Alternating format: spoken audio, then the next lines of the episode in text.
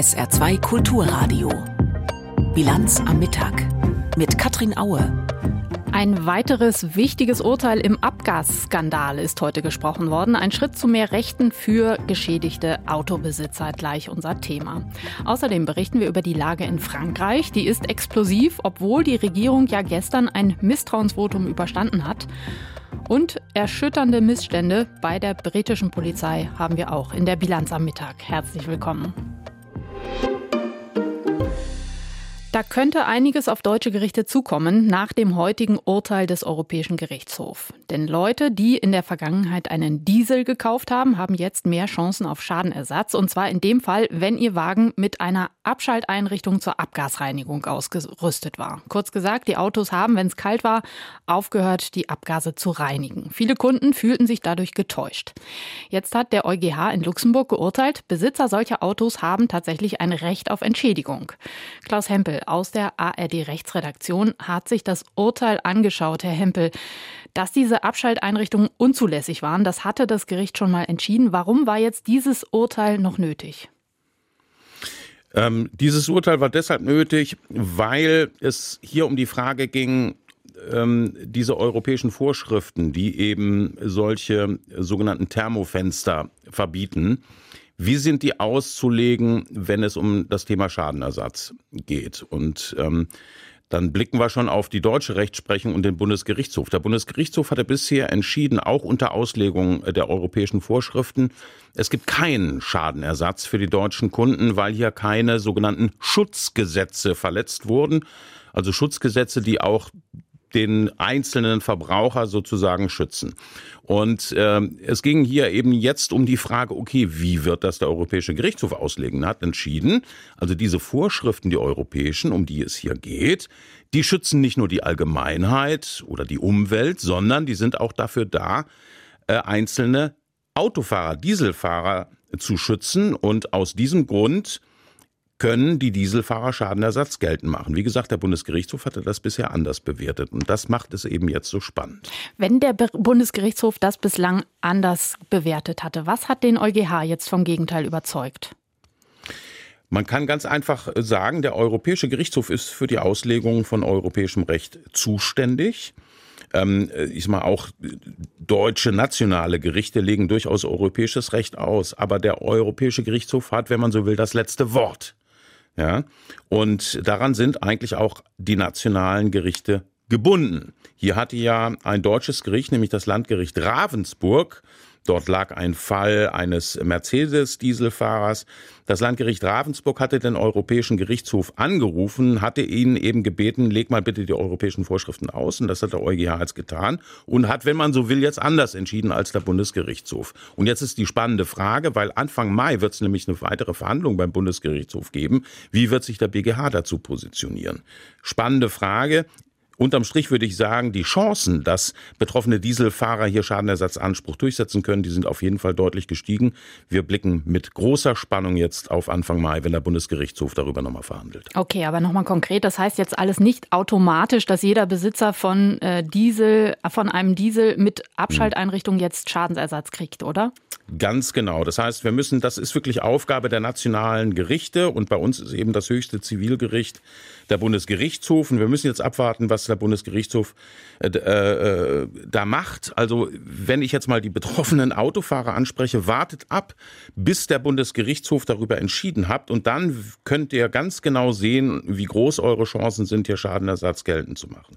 Im Bereich Abgasskandal gab es ja schon eine ganze Klageflut zu anderen mhm. Themen. Ne? Heißt das jetzt äh, unterm Strich, dass auf die Gerichte tatsächlich einiges zukommen könnte? Jetzt nochmal mit diesem neuen mhm. Thema Thermofenster? Also man muss zum einen sagen, es sind schon sehr, sehr viele Klagen in Sachen Thermofenster bei den Gerichten anhängig, auch beim Bundesgerichtshof. Äh, äh, da gibt's mehr als 1900 Revisionsverfahren in Sachen Abgasskandal. Ist nicht alles Thermofenster, aber viele Thermofensterfälle liegen beim BGH. Ist alles auf Eis gelegt worden, weil der BGH natürlich wusste, hier kommt eine wichtige Entscheidung vom EuGH. Ähm, aber das kann natürlich zu einer weiteren Klagewelle führen. Also wenn die Dieselfahrer da draußen alle sehen, vorausgesetzt der Bundesgerichtshof folgt dem Europäischen Gerichtshof, hey, äh, unsere äh, Chancen stehen super, dann können die natürlich klagen. Sie müssen allerdings prüfen, ob ihre Ansprüche noch nicht verjährt sind. Über das EuGH-Grundsatzurteil zu den Abschalteinrichtungen bei Dieselfahrzeugen hat uns Klaus Hempel aus der ARD-Rechtsredaktion informiert. Vielen Dank. Währenddessen kommen neue Zahlen vom europäischen Automarkt.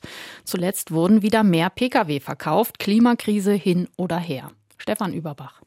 Rund 800.000 Neuwagen sind im Februar nach Angaben des Europäischen Branchenverbandes ACEA zugelassen worden, 11,5 Prozent mehr als vor einem Jahr. Damit verzeichnen die Autokonzerne zum siebten Mal in Folge ein starkes Plus bei den monatlichen Verkaufszahlen. Allerdings verweist die Lobbyorganisation darauf, dass Anfang 2022 Lieferengpässe bei Computerchips die Produktionskapazitäten bei vielen Herstellern stark eingeschränkt hatten. Vor allem auf den großen Märkten innerhalb der Europäischen Union wie Italien, Spanien und Frankreich haben die Verkäufe seit Jahresbeginn spürbar angezogen. In Deutschland dagegen stagniert der Absatz. Die Volkswagen-Gruppe verzeichnet im Februar ein Plus von 18 Prozent. Bei Mercedes sind die Absatzzahlen um rund 8 Prozent gestiegen. BMW hat etwas weniger Autos verkauft. Besonders gefragt sind nach wie vor batteriegetriebene Fahrzeuge mit einem Monatsplus von knapp 40 Prozent. Die Zuwachsrate bei Hybriden beträgt 23 Prozent. Zusammengenommen liegen Elektroautos und Hybride mit einem Marktanteil von rund 38 Prozent inzwischen knapp vor den Benzinern. Neuwagen mit Dieselantrieb machen aktuell noch 15 Prozent der Verkäufe aus.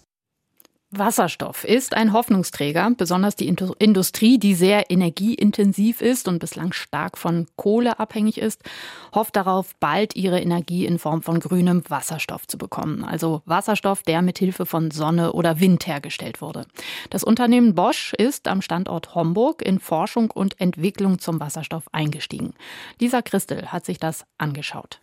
Bosch hat in Homburg seinen ersten eigenen Wasserstoffkreislauf vorgestellt. Bereits 20 Tonnen Wasserstoff werden pro Jahr am Standort erzeugt. Laut Bosch werden damit unter anderem die Härterei des Werks versorgt und Fahrzeuge betankt. Uwe Gackstatter, Vorstandsmitglied, erklärt das Prinzip. Ja, wir haben immer das Problem, man kann das im Volksmund sagen, Henne-Ei-Problem.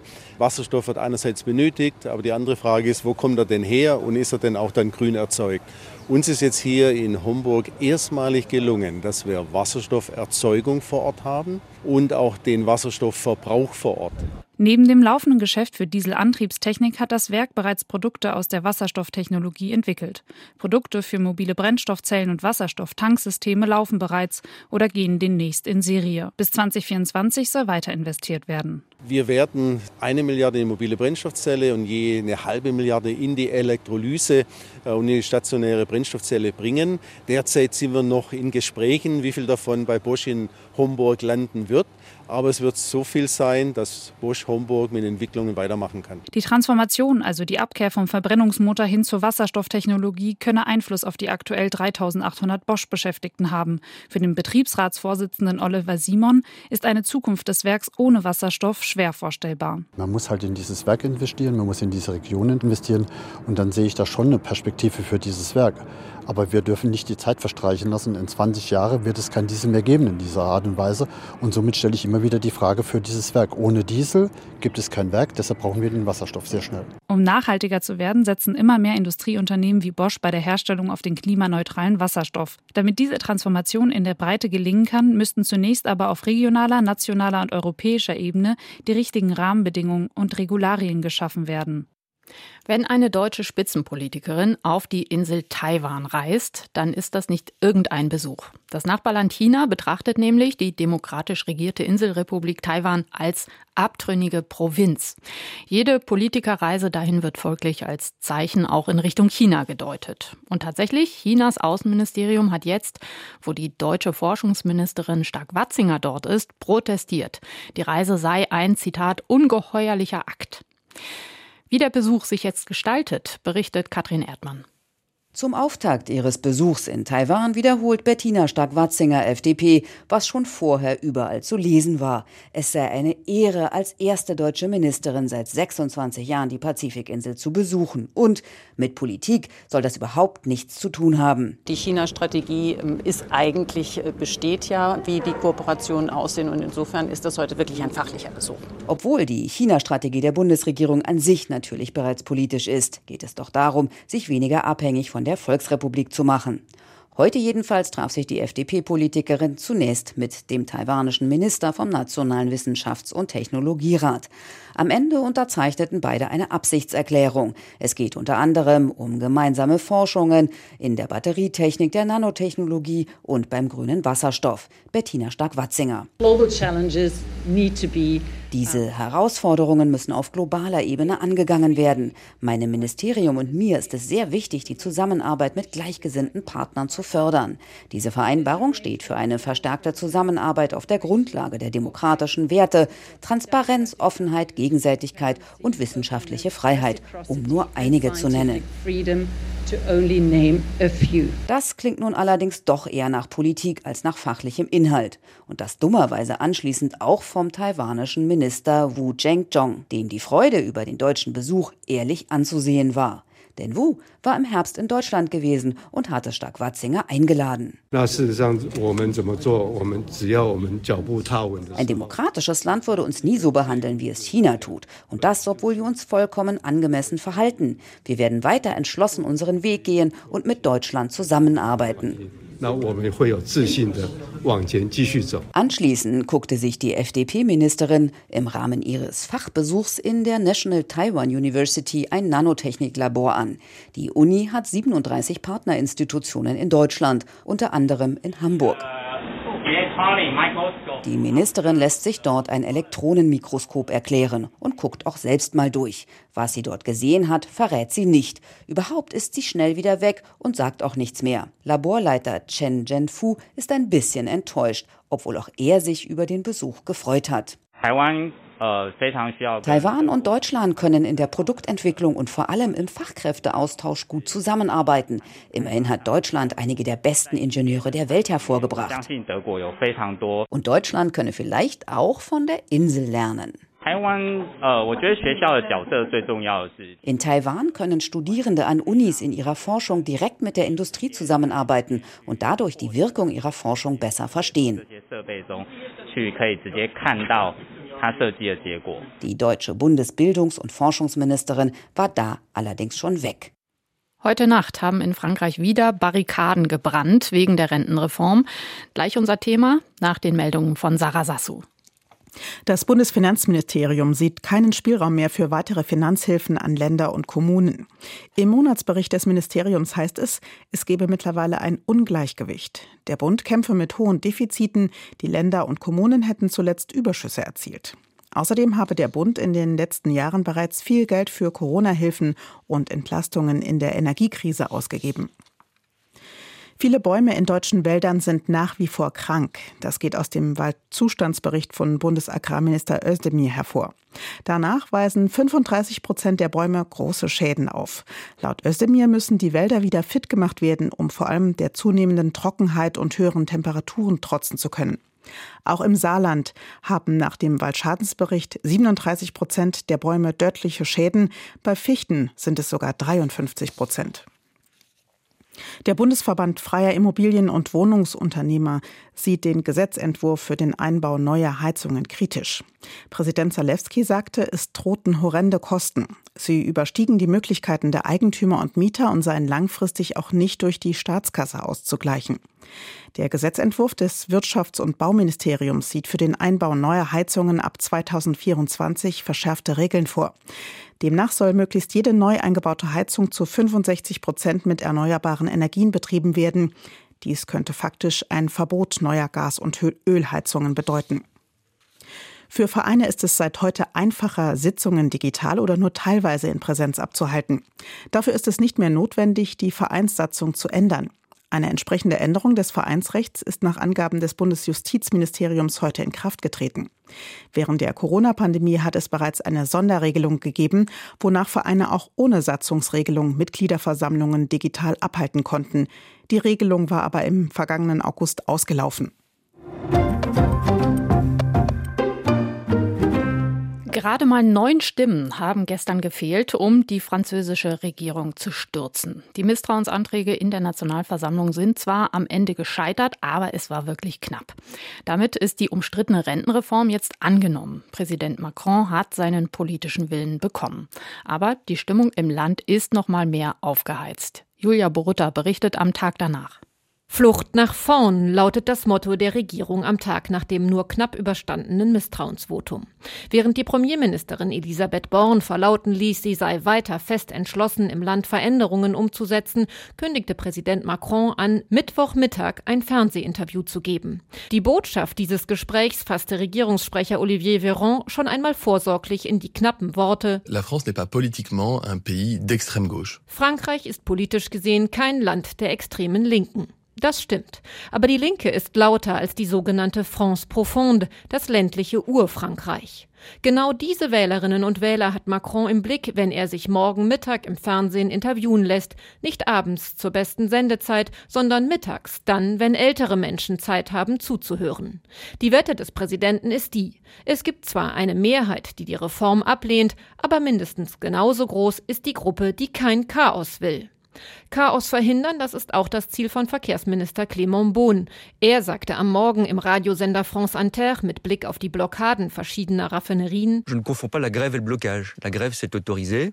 Le blocage euh, Streiks sind zulässig, aber lange oder gar gewaltsame Blockaden sind es nicht. Und wir haben im Süden Frankreichs im Departement Bouches-du-Rhône eine versorgungstechnisch sehr riskante Lage. Der Hälfte aller Tankstellen dort fehlt mindestens ein Treibstoff. Und deshalb haben wir im Tanklager Fos-sur-Mer Angestellte zur Arbeit verpflichtet. Die Streikenden wollen der Regierung weiter die Stirn bieten. Sie erachten das knappe Scheitern eines der Misstrauensvoten gestern als Niederlage der Regierung und wollen den Druck weiter hochhalten. So etwa Magali, Gewerkschafterin bei Sud Solaire in Rennes, wo sie mit ihren Mitstreitern ein Busdepot besetzt hält. Wir zeigen, dass wir dranbleiben und nicht aufgeben, auch wenn die Regierung die Misstrauensvoten überstanden hat. Das hier ist eine kleine symbolische Blockade. Wir sind solidarisch. Wir machen weiter Aktionen, wenn das nötig ist. Für Donnerstag haben die Gewerkschaften zu einem neuen landesweiten Protest- und Streiktag aufgerufen. Es sind massive Störungen im Nah- und Fernverkehr sowie an den Flughäfen zu erwarten. Außerdem werden die linke Fraktion Nypes und der rechtspopulistische Rassemblement National den Verfassungsrat anrufen, um die Rechtmäßigkeit der Reform überprüfen zu lassen. Das Kräftemessen zwischen Regierung, Opposition und Gewerkschaften ist also längst noch nicht vorbei.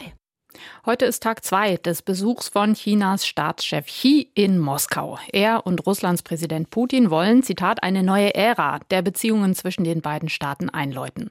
Was darunter heute zu verstehen ist, berichtet Christina Nagel.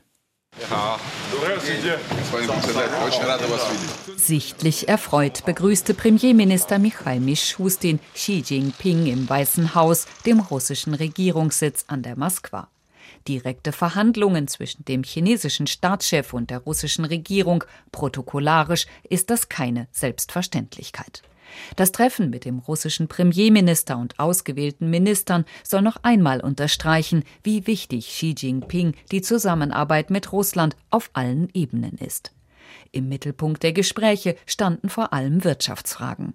Russland erklärte Premier Mischustin, sei daran interessiert, die intensive Partnerschaft weiter auszubauen.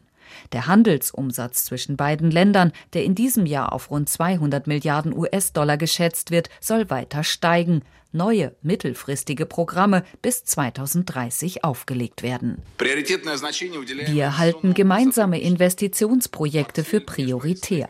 Schon jetzt enthält das Portfolio der Regierungskommission beider Länder für Investitionen 79 Projekte im Gesamtwert von über 165 Milliarden US-Dollar.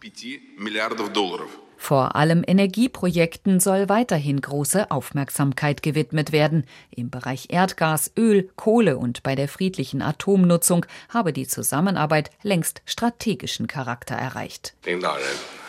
Wir haben viel Arbeit auf unseren Schultern. Durch diese Mechanismen werden wir gemeinsam weitere Ziele in der Zusammenarbeit zwischen beiden Ländern erreichen betonte Xi Jinping, der nach Präsident Putin nun auch den russischen Premierminister zu einem Besuch nach China einlud. Erste Ergebnisse der Verhandlungen, die an diesem Tag in unterschiedlichen Formaten fortgesetzt werden, sollen am Nachmittag im Beisein der beiden Staatschefs besiegelt werden. Geplant ist die Unterzeichnung von Grundsatzpapieren und konkreten Wirtschaftsverträgen. Nach der Zeremonie wollen sich Putin und Xi Jinping öffentlich zu den Verhandlungen und der künftigen Ausgestaltung der Beziehungen äußern. Für den Abend ist dann ein Staatsbankett geplant. Seit Wochen gehen in Israel fast Abend für Abend massenhaft Menschen auf die Straße gegen die Politik der rechtsreligiösen Regierung. Bislang vor allem gegen ein Justizgesetz, das praktisch die Gewaltenteilung aufhebt. Ab jetzt könnte es aber noch einen weiteren Anlass für Proteste geben, denn heute wurde in der Knesset ein Gesetz verabschiedet, das den Konflikt mit den Palästinensern noch weiter anheizen dürfte. Julio Segador.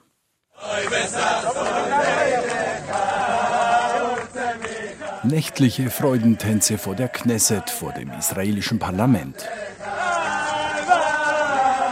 Mitglieder der Regierungsparteien und Siedler tanzen und singen euphorisch nach einer Parlamentsentscheidung, die man historisch nennen kann. In den frühen Morgenstunden hob die rechtsreligiöse Regierungskoalition mit ihrer Mehrheit das sogenannte Abkoppelungsgesetz von 2005 auf. Damals zog sich Israel aus vier Siedlungen im nördlichen Westjordanland zurück. Das ist nun nach der heutigen Parlamentsentscheidung Makulatur. Der einflussreiche Likud-Politiker Juli Edelstein, der das Gesetz massiv forciert hatte, sieht darin nur einen Anfang. Es wird uns nicht nur für das Siedlungsvorhaben hilfreich sein, sondern wird uns auch in unserem Kampf gegen den Terror und bei der Entwicklung des Landes Eretz Israel helfen. Die Politikerin Limor Son Har Melech von der rechtsnationalen Regierungspartei Jüdische Stärke forderte, die vier Siedlungen, die zwischen den palästinensischen Städten Nablus und Jenin liegen, umgehend wieder zu besiedeln. Man dürfe sich nicht auf den Lorbeeren und der Euphorie des Augenblicks ausruhen, erklärte sie. Auch die Region im nördlichen Samaria benötigt ein Siedlungsprojekt der Regierung, das einen strategischen Siedlungsstrang bildet und somit die jüdische Kontrolle in diesem Landstreifen garantiert. Das nördliche Samaria nichts anderes als der Norden des Westjordanlandes, das völkerrechtlich eigentlich den Palästinensern zusteht. Doch die neue rechtsreligiöse Regierung unter Ministerpräsident Netanyahu hat sich den Ausbau des Siedlungsbaus und die Legalisierung bisher illegaler Siedlungen auf die Fahnen geschrieben. Mit dem heutigen Gesetz werden erste Pflöcke eingerammt. Kritik kommt von der Opposition und von verschiedenen Nichtregierungsorganisationen. Peace Now, eine linksgerichtete NGO, warf der Regierung vor, ein Groß-Israel vom Mittelmeer bis zum Tigris im Auge zu haben.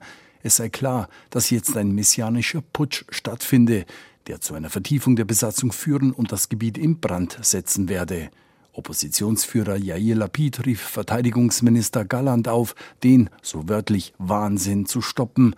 Unter dieser Regierung drohe die nationale Sicherheit zusammenzubrechen. Doch die Regierung zeigt sich alles andere als beeindruckt davon. Ganz im Gegenteil. Bei einer Rede in Frankreich leugnete Israels Finanzminister Bezalel Smotrich sogar die Existenz der Palästinenser. Ich würde Sie gerne fragen, welche Sprache die Palästinenser sprechen. Gab es irgendwann in der Geschichte eine palästinensische Münze? Gibt es eine palästinensische Geschichte oder eine palästinensische Kultur? Es gibt keine. So etwas wie ein palästinensisches Volk gibt es nicht. Teilnehmern zufolge lag dabei auf dem Rednerpult des israelischen Finanzministers eine Landkarte Israels, die das besetzte Westjordanland und sogar Teile Jordaniens mit einschloss. Das jordanische Außenministerium bestellte daraufhin umgehend den israelischen Botschafter in Amman ein. Der EU-Außenbeauftragte Josep Borrell bezeichnete Smodrich Äußerungen als inakzeptabel Sie seien falsch, respektlos, gefährlich und kontraproduktiv in einer ohnehin angespannten Lage. Ein Untersuchungsbericht über die Londoner Polizei sorgt gerade für viel Empörung in Großbritannien. Demnach ist bei vielen Beamten tief sitzender Hass auf Schwule zu finden. Dazu nicht vereinzelter, sondern struktureller Rassismus. Außerdem ist Frauenfeindlichkeit weit verbreitet. Die britische Presse spricht schon von einem regelrechten Boys Club in der Polizei, einem Jungsclub. Und das ist nicht liebevoll gemeint. Imke Köhler mit Einzelheiten. Der Report ist 363 Seiten lang und er stellt ein vernichtendes Zeugnis aus. Ausgangspunkt für die aktuelle Untersuchung war die Ermordung der jungen Britin Sarah Everard durch einen Polizisten. When Sarah Everard was abducted, raped and murdered by a serving firearms police officer. Als Sarah Everard von einem Polizisten entführt, vergewaltigt und ermordet wurde, hätte das für die Polizei doch der katastrophale Moment sein müssen, um zu schauen, wie jemand im Polizeiapparat so weit kommen konnte und nicht schon vorher entfernt wurde. Das sagt die Politikerin Bar Baroness Casey, die nach der Ermordung von Everard damit beauftragt worden war, die Kultur und die Standards in der Metropolitan Police der Londoner Polizei zu untersuchen. Selbst der Fall Everard, der die Nation zutiefst erschüttert hat, hat offenbar nicht die Wirkung gezeigt, die man hätte erwarten können. The organization hasn't sufficiently thought die Organisation habe sich nicht ausreichend damit beschäftigt, wie sie intern bei sich aufräumen muss, damit das nie wieder passiert, sagt Casey. Sie verweist auch auf einen weiteren horrenden Fall, einen Polizisten, der in derselben Einheit wie der Everard-Mörder diente und über einen Zeitraum von fast 20 Jahren ein Dutzend Frauen immer wieder vergewaltigt und missbraucht hat. Der Beamte ist im Februar zu einer langen Haftstrafe verurteilt worden. Auch diese Fälle tragen mit dazu bei, dass mehr als die Hälfte der Frauen in London dem Report zufolge nun sagen, dass sie der Polizei nicht mehr vertrauen, für ihre Sicherheit zu sorgen. Ein Mitglied der Londoner Polizei meinte, dass die Aufklärungsquote bei Vergewaltigungen so gering sei, dass man auch gleich sagen könne, dass Vergewaltigungen in London legal sind. Insgesamt ist das Untersuchungsergebnis verheerend für die Met. Es bescheinigt der Londoner Polizei, institutionell rassistisch, frauenfeindlich und homophob zu sein. Das heißt, es handelt sich gerade nicht, wie gern behauptet wird, um Einzelfälle. Baroness Casey. The culture die Kultur in der Met ist leider weit verbreitet. Der institutionelle Rassismus, die Frauenfeindlichkeit und Homophobie. Ein Drittel der Polizistinnen Anfang 30 erlebt täglich Sexismus. Jede Zehnte erlebt sexuelle Belästigung und tätliche Übergriffe. Und ich könnte das Gleiche über Homophobie und Rassismus sagen. Die Met kann diese tief verwurzelten Probleme nicht länger leugnen und muss Maßnahmen dagegen ergreifen.